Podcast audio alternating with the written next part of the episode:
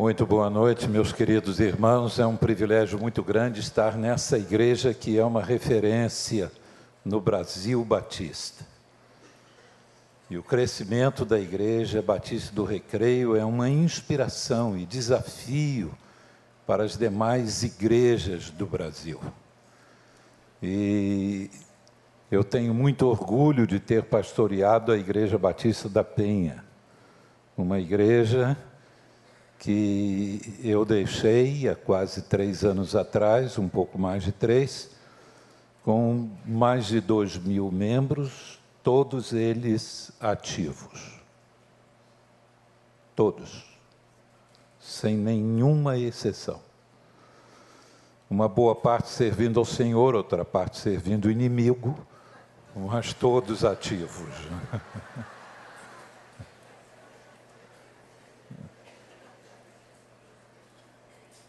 Minha esposa pediu que eu transmitisse o abraço dela. Ela está com um grupo de músicos brasileiros cantando na Colômbia e no Panamá. Esta semana, o primeiro dia de ensaio, eles ensaiaram durante 13 horas. 13 horas de ensaio. E são todos músicos, pessoas que têm leitura de partitura, e mesmo assim, 13 horas de ensaio não é brinquedo. Eles têm apresentações nesses dois países e todas as apresentações em espanhol. Eu já estive pregando nesses dois países e nunca preguei em portunhol. Tenho esse orgulho de dizer isso. E não preguei em português. Eu não misturo português com espanhol. Eu faço uma mistura de português com castelhano. Então eu prego em castiguês. Né? Quer dizer, uma coisa muito simples para quem está ouvindo. Eu pretendo conversar com os irmãos, se Deus derramar a, tua, a sua graça sobre nós nesta noite, numa das histórias mais escandalosas contadas por Jesus.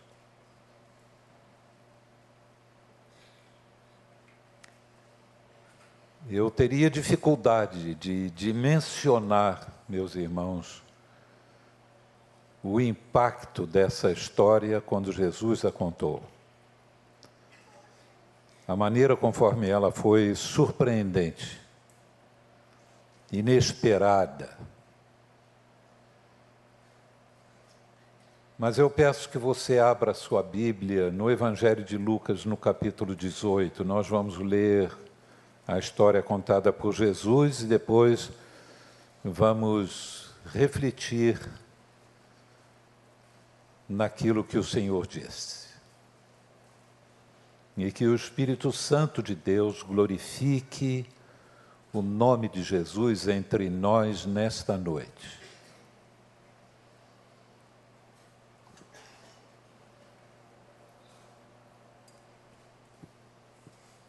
A leitura será feita no capítulo 18 de Lucas, a partir do versículo 9. Contou também esta parábola a alguns que confiavam em si mesmos, achando-se justos e desprezavam os outros. Dois homens subiram ao templo para orar. Um era fariseu e o outro publicano. O fariseu de pé orava consigo mesmo: Ó oh Deus, graças te dou porque não sou como os outros homens, ladrões, injustos, adúlteros, nem mesmo como este publicano. Jejuo duas vezes por semana e dou o dízimo de tudo quanto ganho.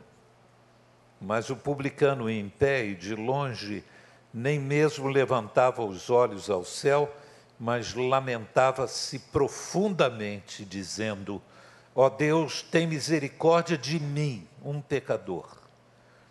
Digo-vos que este, o publicano, desceu justificado para casa e não o outro, pois todo que se exaltar será humilhado, mas o que se humilhar será exaltado. Ó Deus, mais uma vez te pedimos graça, abundante graça, para esta hora, para este momento que são teus. Em nome de Jesus. Amém. Esses dois personagens da história contada por Jesus são os dois, os dois opostos do espectro ético, moral da Palestina nos dias de Jesus. Aqui nós encontramos o pior e o melhor. O melhor é o fariseu ele tem algumas ideias muito bem estabelecidas, algumas crenças firmadas. Uma delas, que o homem vive para agradar a Deus. Que o homem só agrada a Deus se for obediente.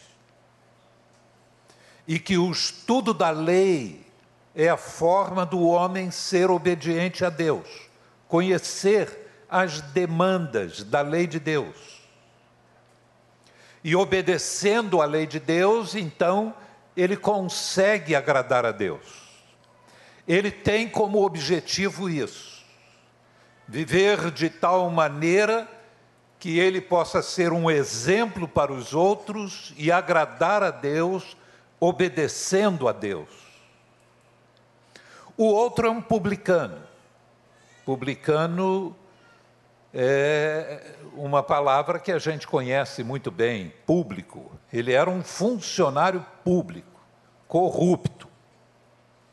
Quase todos os publicanos eram corruptos. O Império Romano dividia as cidades, os municípios, os lugares, os pontos de arrecadação e vendia isso.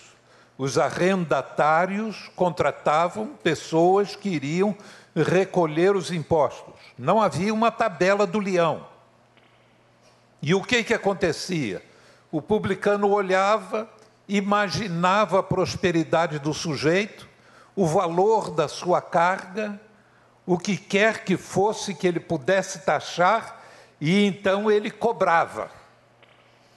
E daquilo que ele cobrava, uma parte era para pagar o arrendamento a outra era o salário dele. Quem é que está satisfeito, realmente satisfeito com o salário que ganha? Quem não gostaria de ganhar um pouco mais?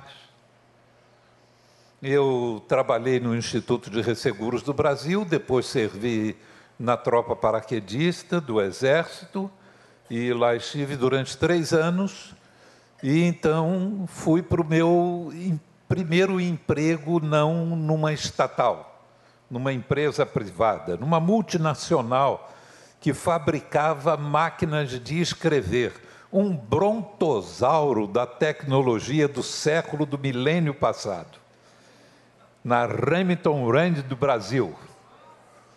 E eu fiz ali, preenchi todos os papéis, fiz os testes e num daqueles papéis vinha a pergunta: qual salário que você considera que é ideal? E eu coloquei.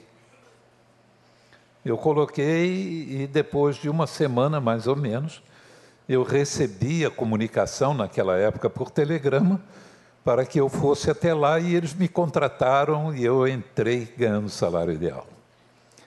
E quando chegou no final do mês, eu recebi o salário e logo gastei o dinheiro e fiquei pensando: não, o salário ideal para mim é, é um pouco mais. E eu cheguei para o meu chefe e disse para ele: olha, eu gostaria de ganhar um pouco mais. E disse qual era o meu novo salário ideal. E passei a ganhar aquele salário. No segundo mês já vim com reajuste e ganhei aquele salário, fui muito contente para casa, gastei o dinheiro e pensei um pouco mais seria melhor. E cheguei para ele e disse: Olha, eu me equivoquei, para mim o salário que seria Ideal para mim seria tanto. Ele disse: Olha, eu não posso resolver isso só com um chefe de divisão. E foi lá, e por incrível que pareça, eu ganhei o aumento. Ganhei então aquele terceiro aumento e chegou no final do mês, eu faturei aquilo, botei no bolso, fui para casa numa felicidade imensa, gastei o dinheiro e pensei, preciso de um aumento de salário. E fui lá e pedi um aumento de salário de novo e eles me mandaram embora.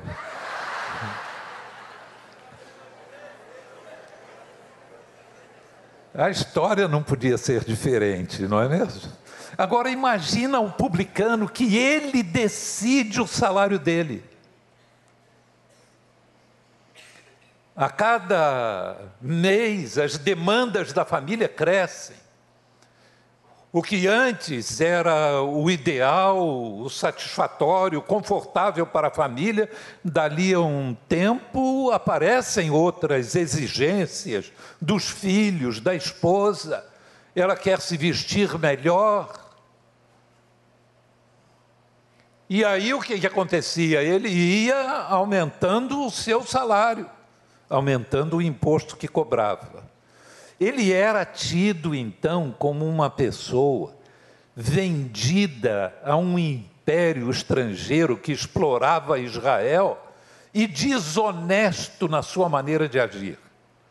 Coisa que não existe no Brasil, funcionário público desonesto não é nem político desonesto, nem nada disso.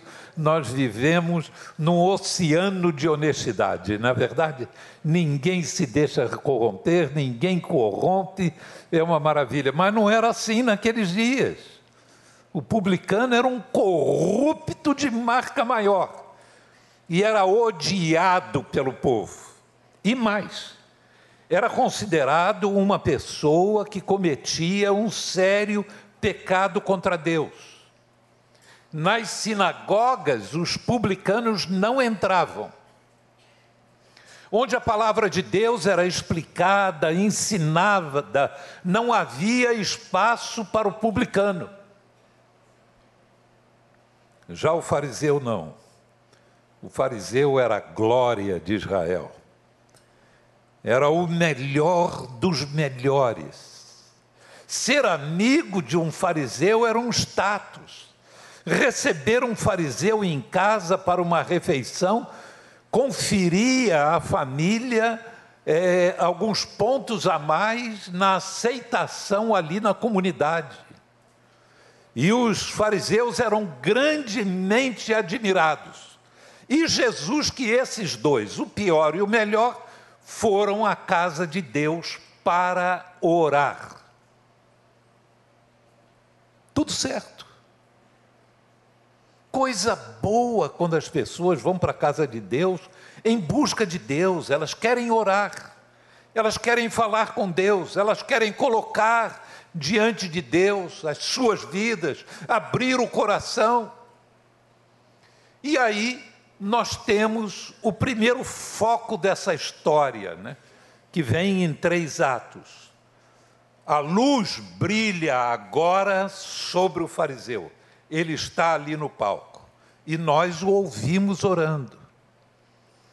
Jesus diz que ele vira-se para Deus, dentro de si mesmo, os seus pensamentos mais íntimos, e coloca aquilo diante de Deus: ó oh Deus, eu te dou graças, porque eu não sou como os demais homens.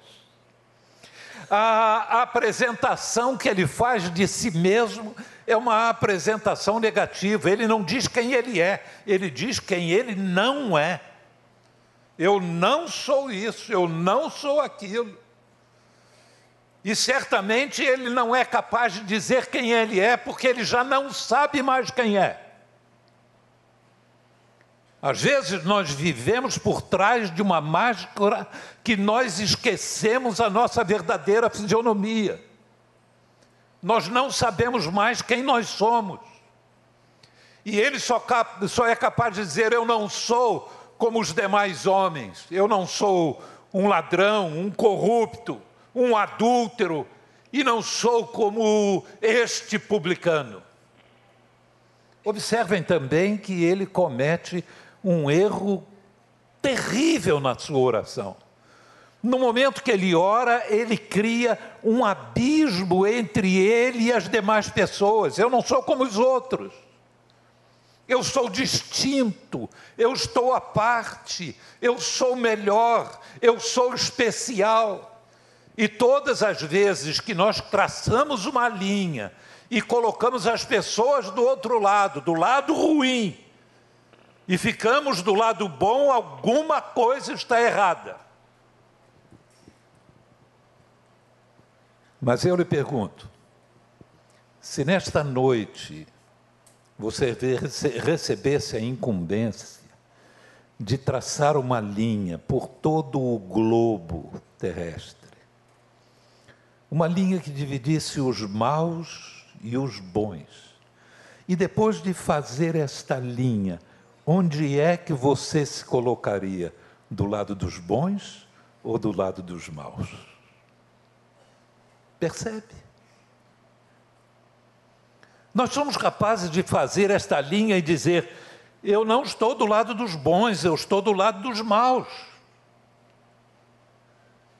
É exigir muito de cada um de nós, não é? Talvez até alguns digam isso, mas digam de maneira falsa. O que ele faz então não é uma coisa diferente do que está na cabeça de cada um de nós. Nós fazemos parte do grupo dos bons. Mas é um problema muito sério quando nós entramos nesse caminho de eu e os outros. A Bíblia não autoriza isso. Para a palavra de Deus não existe eu e os outros, existe nós. Mas esse homem não sabe disso, não sabe que Deus olha para todos, olha por todos, ama a todos e quer abençoar a todos. O que ele diz meus irmãos, seria a solução para o problema da fome no mundo hoje. Imaginem se todos os cristãos fossem dizimistas fiéis, todos. Nós não teríamos dinheiro para sustentar, para ajudar aqueles pobres do mundo? Não sobraria dinheiro para ajudar aqueles que não têm nada? Se nós, todos nós, jejuássemos duas vezes por semana, olha que economia. Em alguns, uma economiazinha, mas em outros seria uma economia daquelas, não é? E aí você separa o que você gastaria, o brasileiro gasta demais com comida, muita coisa. Eu tenho ido em casa de pessoas muito pobres, que sou convidado para almoçar, e chego lá, tem frango, tem bife, tem carne assada, tem de tudo. E sobra tudo.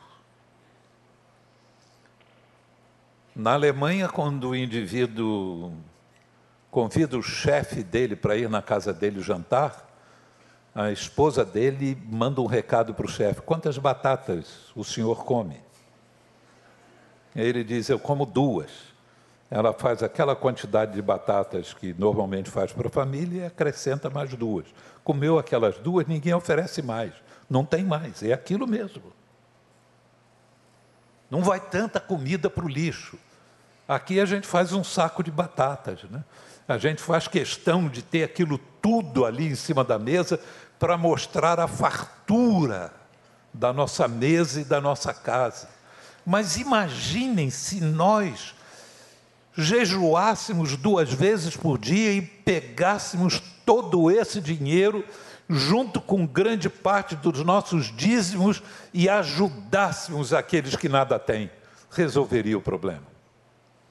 A maneira desse homem viver e a religião que ele pratica é uma religião que pode pode ser útil para ajudar outras pessoas. Enquanto o publicano está lá só retirando, pegando, metendo a mão no bolso dos outros, ele oferece condições para que outros sejam ajudados. É isso. E a oração dele, então, é essa: Senhor, eu jejuo duas vezes por semana. A lei dizia para jejuar uma vez só por ano, no dia do Yom Kippur. Ele jejuando duas vezes por semana, dava em 52 semanas 104 vezes. Ele dava uma, que era o cumprimento da lei, e 103 de lambuja. Deus ficava devendo para ele.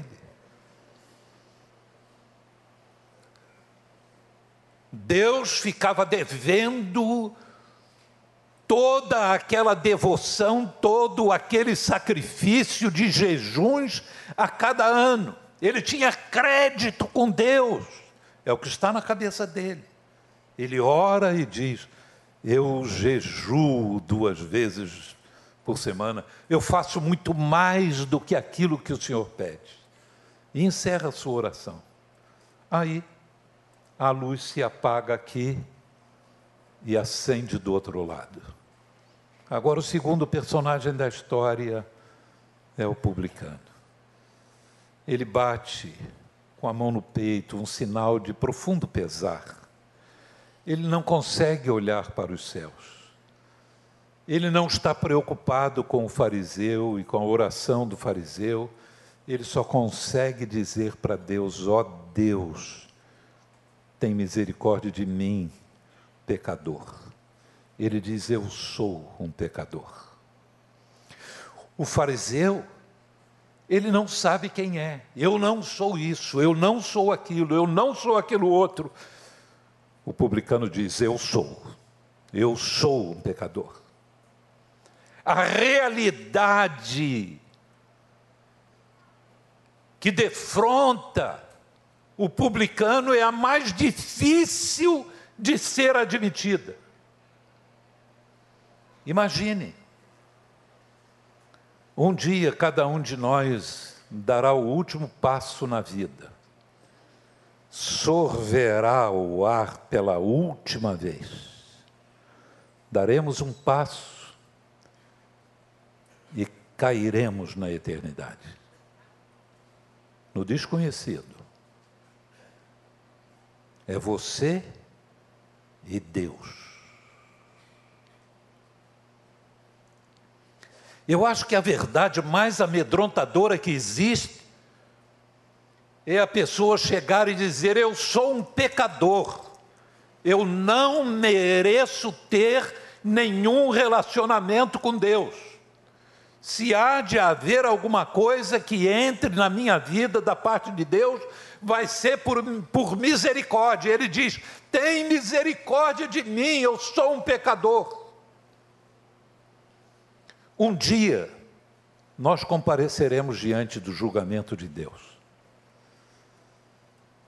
E Deus olhará na nossa direção. E Ele sorrirá, dizendo: Vem, servo meu, entra no gozo do teu Senhor.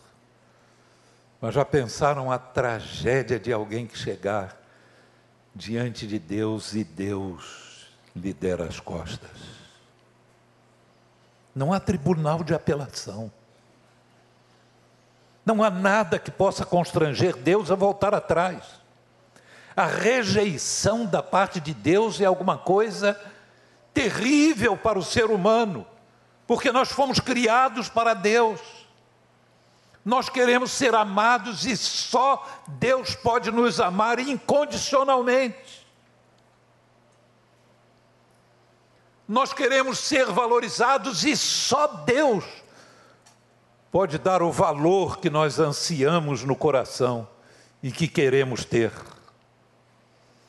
E então chegar e dizer eu sou um pecador, ah, isso o ser humano não é capaz de dizer, nenhum de nós. É por isso que foi derramado o Espírito Santo. Jesus disse: Ele convencerá o mundo da, do pecado, da justiça e do juízo. sem o Espírito Santo para nos convencer, jamais nós estaremos diante de Deus e dizendo: Ó oh Deus, tem misericórdia de mim, pecador. Mas essa é a oração que ele faz. E ele se desnuda diante de Deus. Não há máscara, há absoluta e completa realidade.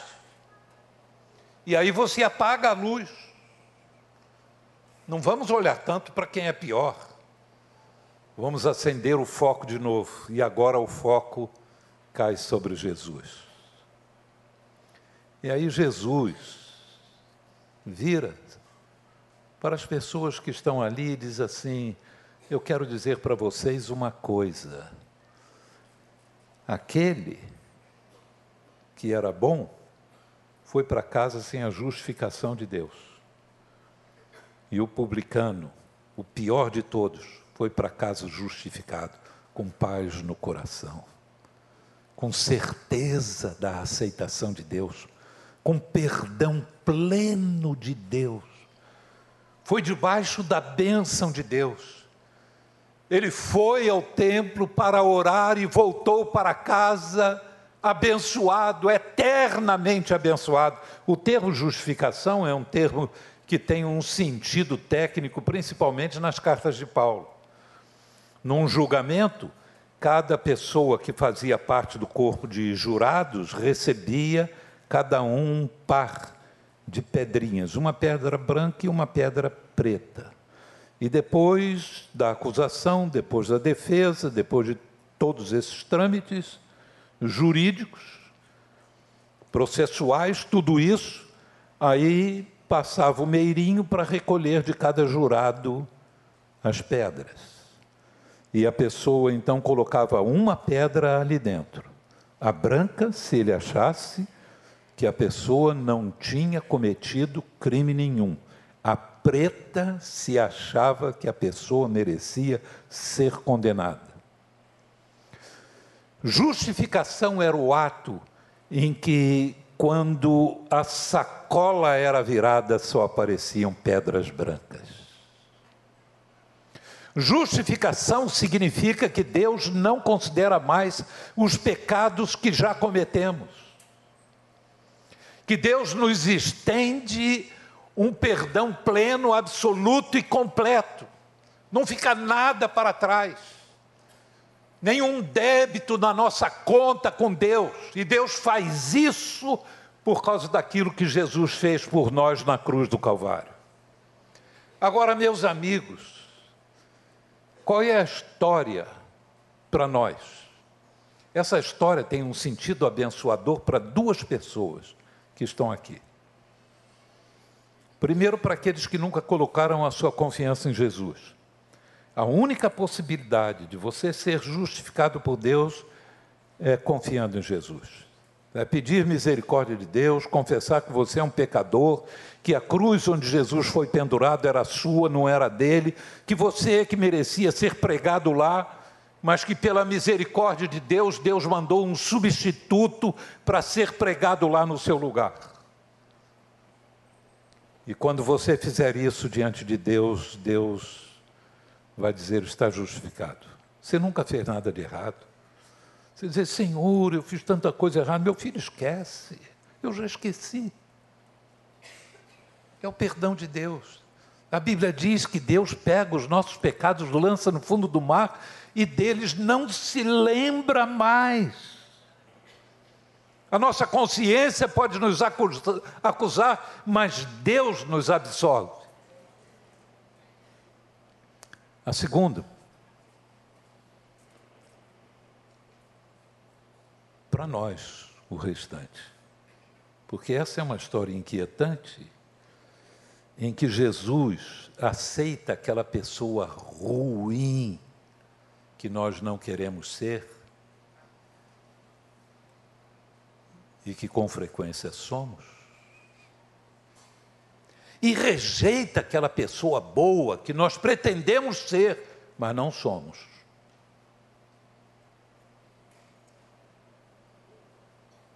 Repito, Deus aceita aquela pessoa ruim que está em nós, o pecador que está em nós, mas rejeita aquele justo que nós achamos que somos, mas não somos.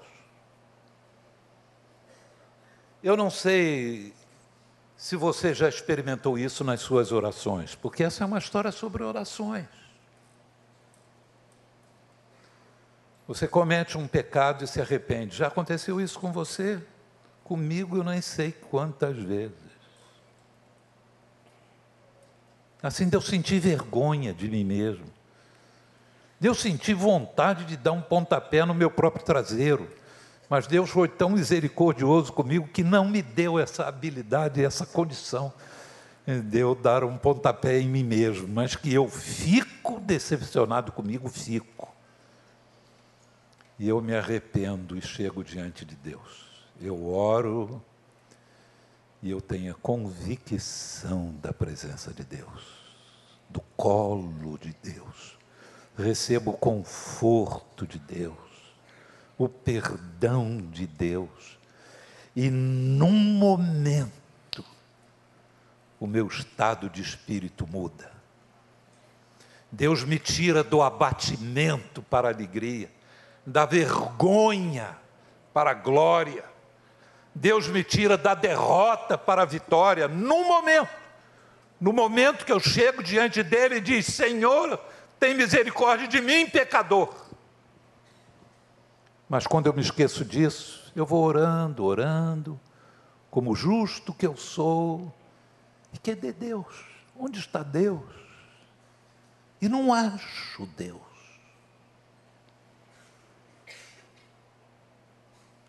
Percebo que eu estou cada vez mais distante de Deus. Não é muito difícil a gente perceber essas coisas. Eu resolvi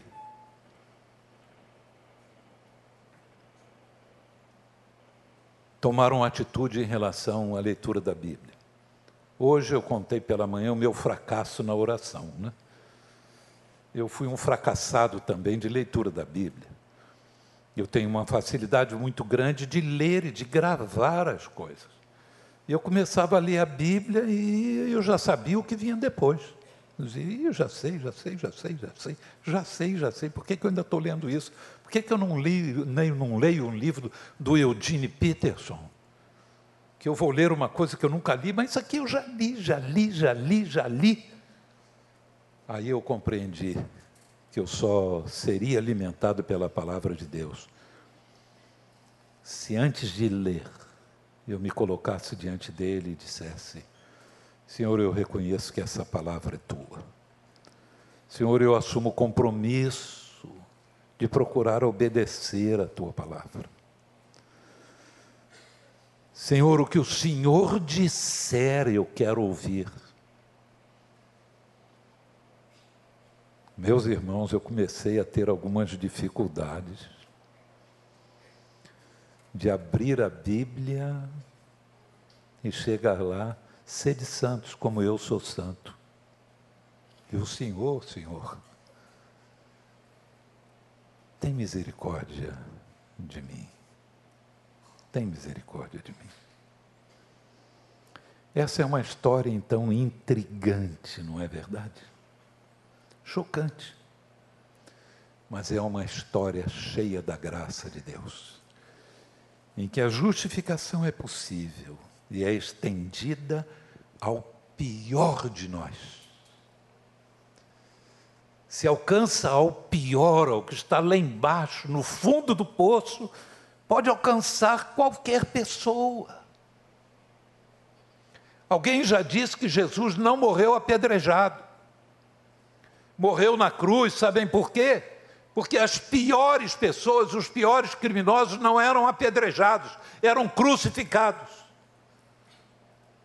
Para que as piores pessoas, os piores pecadores, pudessem olhar na direção de Jesus, não olhando para cima, mas olhando de frente.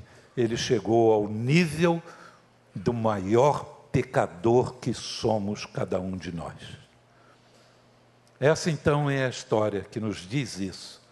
Deus recebe a pessoa pior que está dentro de nós, o pecador que está dentro de nós e que nós não queremos enxergar muitas vezes, mas recusa o justo que nós queremos posar até diante dele. Oramos, mudamos a impostação de voz. E mostramos para Deus o quanto nós somos fervorosos e confiantes.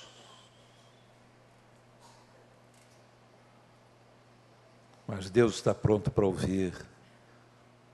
É o nosso gemido, é o nosso clamor, é o nosso pedido de misericórdia.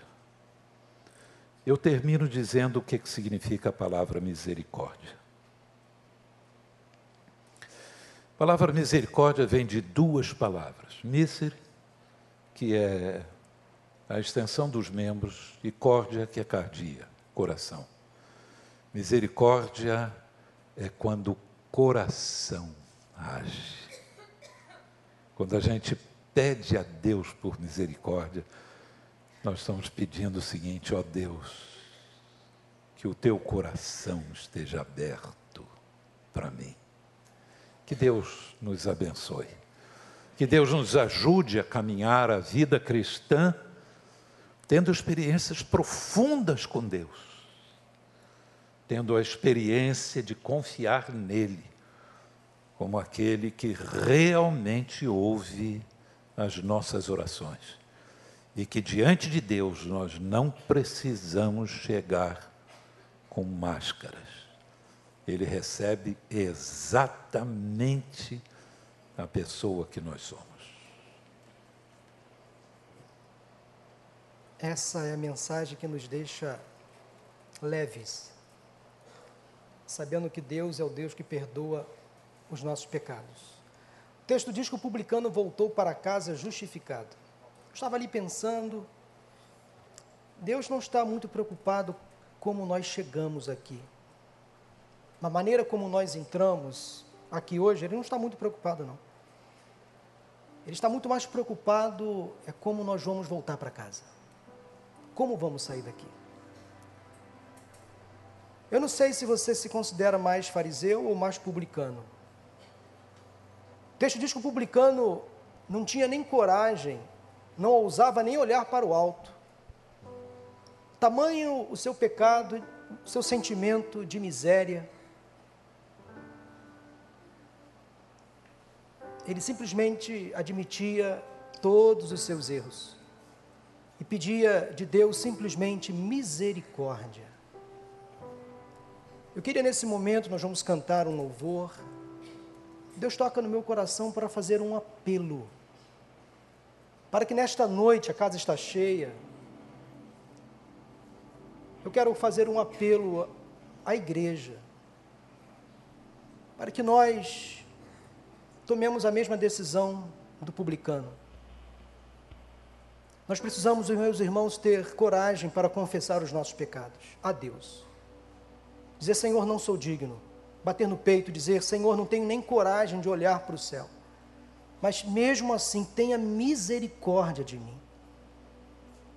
Eu não quero sair daqui como eu entrei, eu quero sair daqui perdoado, transformado, liberto, curado.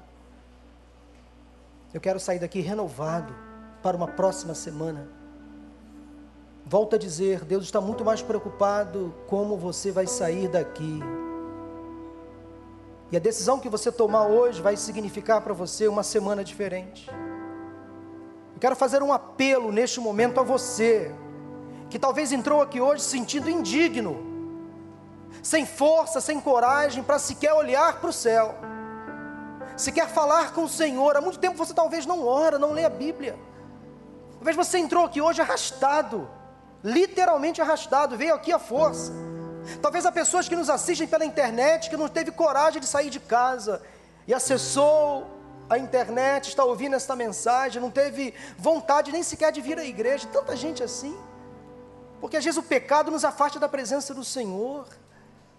Olha, mas esse Deus nos acolhe, nos abraça. nos chama pelo nome, nos faz dignos de estar na sua, na sua presença, nos faz justos. Justificado significa eu sou justo diante de Deus, eu tenho, eu mereço estar na presença de Deus. Você, meu irmão, minha irmã, não pode confiar nas mentiras de Satanás, que te acusa o tempo inteiro. Acredite na verdade do Evangelho, a verdade que restaura, que cura, que liberta, que nos coloca de pé. Nós vamos cantar agora um louvor. Eu quero convidar você aí no seu lugar. Se você quer confessar a Deus o seu pecado, se você quer hoje sair daqui diferente da maneira que você entrou, se você quer voltar para sua casa justificado, liberto, perdoado, restaurado, fortalecido e o principal, salvo. Porque talvez você não teve ainda uma experiência de salvação, não confessou Jesus como Senhor e Salvador, mas é preciso fazer isso hoje. No primeiro dia da semana, neste mês de agosto, que muitos chamam como mês do desgosto, mas pode ser transformado no mês do gosto, do prazer, da alegria, do contentamento no melhor mês da sua vida, o mês onde você foi restaurado, foi liberto, foi perdoado, justificado, salvo. Eu quero convidar você a tomar uma decisão, sair do seu lugar durante esse cântico e vir aqui, nós vamos orar com você. Olha, Deus tem uma semana tremenda para você. Deus quer que você saia daqui hoje com seu coração pulsando de alegria. Quem sabe você veio aqui hoje depois de muito tempo afastado da igreja você passou uma semana difícil, cometeu erros, tropeçou, caiu, mas Deus quer que você saia daqui hoje de pé, olhando para o alto, para Ele, o autor e consumador da fé. Vai depender da sua decisão. Como você quer voltar para casa? Como fariseu ou como publicano? Aquele que se humilha será exaltado. Aquele que vem à presença do Senhor e fala assim: Deus, eu sou pecador, eu confesso o meu erro, o meu pecado eu caí, mas Senhor, me levanta.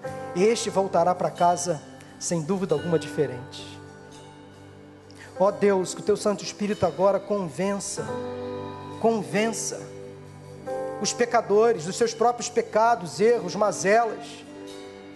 Quem sabe, Senhor, há pessoas cometendo pecados que só o Senhor e essa pessoa sabe. Desvios de conduta, corrupção, ilegalidades pecados na área da sexualidade, adultério.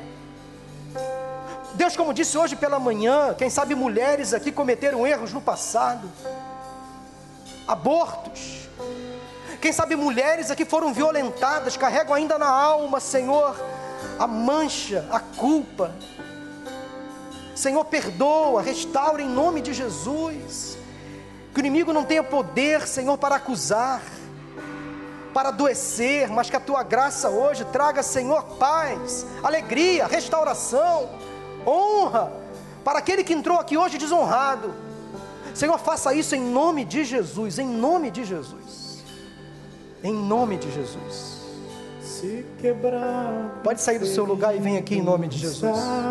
Pode sair.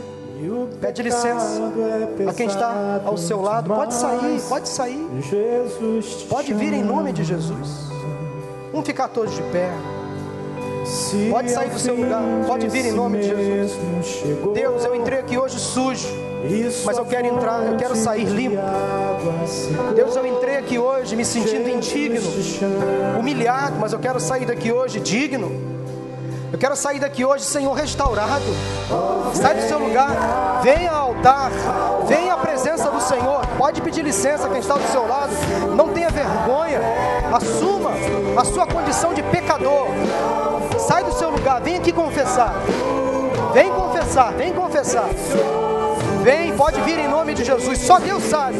Ninguém precisa saber. Só Deus. Só Deus sabe. Ele sabe, ele sabe. E Ele quer te perdoar, quer te restaurar. Pode sair do seu lugar, se mais alguém, vem aqui. Deixa para trás, deixa para trás. Deixa a culpa e o erro para trás. Ele perdoa. Pode vir. Pode vir, Ele quer te perdoar, quer curar você, quer te libertar de todo e qualquer sentimento de culpa. Pode sair do seu lugar, vem aqui. Há mais pessoas ou seis. Pode vir.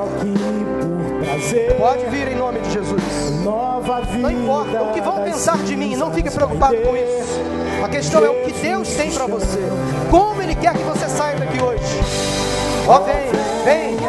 Pode Pode vir, em nome de Jesus. Mais alguém sai do seu lugar? Pode vir, isso. Pode vir.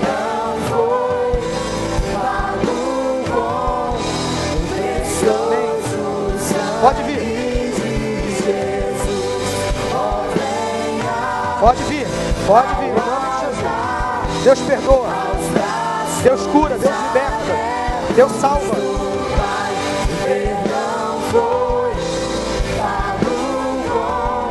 Em nome de Jesus, pode vir. Ó Senhor, cura, limpa, restaura. Ó Salvador, maravilhoso és. Senhor, restaura em nome de Jesus. Há pessoas aqui chorando. Eu não sei o que se passa na vida dessas pessoas, mas Deus sabe. Eu sei que Deus vai restaurar relacionamentos, vai restaurar pessoas aqui. A volta para casa será uma volta diferente, em nome de Jesus. Publicanos voltarão para casa hoje, perdoados, restaurados, salvos, libertos, pelo poder do Evangelho. Cantemos. Oh, Salvador, maravilhoso és. Se há mais alguém, sai do seu lugar. Vem aqui em nome de Jesus. Cante aleluia. Cristo vive. Prostrem-se a Ele. Prostrem-se a Ele. Ele que é o Senhor da vida. Bendito Senhor da história. É, Senhor. Cante aleluia. Mais alguém? Sai do seu lugar em nome de Jesus. Ó, venha, venha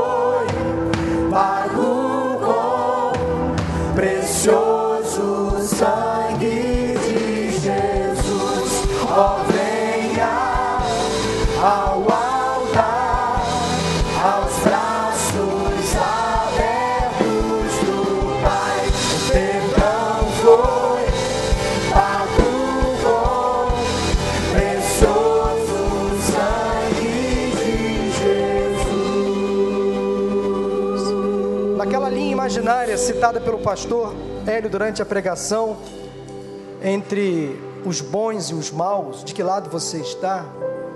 Olha, gente, todos nós estamos do mesmo lado, nós somos todos igualmente pecadores, miseráveis, carecemos da misericórdia do Senhor, do perdão todo dia. Portanto, não há hoje uma divisão entre aqueles que vieram à frente e aqueles que não vieram. Todos estão aqui. Todos estão hoje igualmente na presença do Senhor, humilhados, rasgando as suas vestes, batendo no peito, indignos de olhar para o céu, dizendo: Senhor, misericórdia. Sabe o que o Senhor faz com a gente? Nos acolhe, nos abraça. Nos faz sentir o seu cheiro. Sabe o que é isso? Aquela criança, quando vai para o colo da mãe e sente o cheiro da mãe, é assim que Deus faz com a gente. Ele nos coloca nos seus braços e nos faz sentir o seu cheiro, a sua presença, o seu conforto. Daí a gente volta para casa alegre, leve. Por isso que eu disse que a mensagem de hoje me deixou leve. Porque eu estou aqui também. Eu estou aqui também. Mas Deus nos faz voltar para casa diferente como, voltamos, como chegamos aqui. Esse é o Deus que servimos. Está vendo como não vale a pena vir à casa do Senhor, a presença de Deus? Porque tem coisas que Deus só fala aqui, só se revela aqui. não deixe de estar na casa de Deus. Pastor Hélio, eu quero convidar o senhor para orar nesse momento. Por favor, vem cá de novo. Pastor Hélio tem me abençoado muito, eu tenho conversado muito com ele, eu tenho aprendido muito com ele. É um homem de Deus. Ore pela saúde do pastor Hélio. Vocês viram ele com alguns tremores, ele não tem vergonha de dizer, ele tem algumas limitações físicas, mas ele tem um carinho tão grande em pregar a palavra, um, espojamento, uma, um amor na pregação da palavra. Vamos aplaudir a Deus pela vida do pastor Hélio. Muito obrigado, pastor. Muito obrigado. O irmão foi tremendamente usado pelo Espírito Santo de Deus nesta noite. Que Deus o abençoe. Sua vida, sua família, sua saúde, renovando sempre as suas forças. Oremos ao Senhor. Ó Deus e Pai, nós te agradecemos esse amor tão grande que o Senhor derrama sobre nós. Obrigado pela maneira conforme o Senhor nos olha e a disposição do teu coração em nos acolher, em nos restaurar, em fazer de nós aquelas pessoas que no fundo do coração nós ansiamos ser. Ó oh Deus, obrigado porque o Senhor não se recusa a receber nenhum de nós. Pode ser a pior pessoa do mundo, mas a graça suficiente da parte do Senhor para acolher, perdoar e restaurar. Que a tua bênção esteja com todos os que estão aqui à frente, com aqueles que não vieram aqui, mas que sentem, ó Deus, que precisam do teu amor e do teu perdão. E que todos nós possamos ir para casa diferentes, ó Deus, sabendo que o Senhor nos recebe exatamente como somos, pecadores e tem braçadas mil de perdão, infinitamente de perdão para cada um de nós. Leva-nos debaixo da tua paz e da tua mão protetora. É o que te pedimos no nome de Jesus. Amém.